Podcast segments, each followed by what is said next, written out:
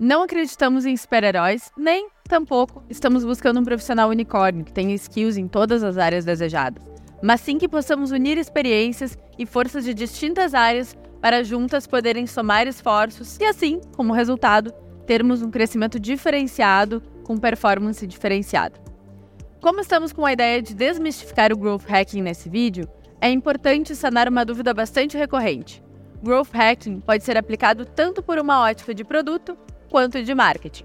Na nossa disciplina, temos um enfoque mais direcionado para marketing, mas em ambos aplicam-se os mesmos princípios, apenas com focos distintos.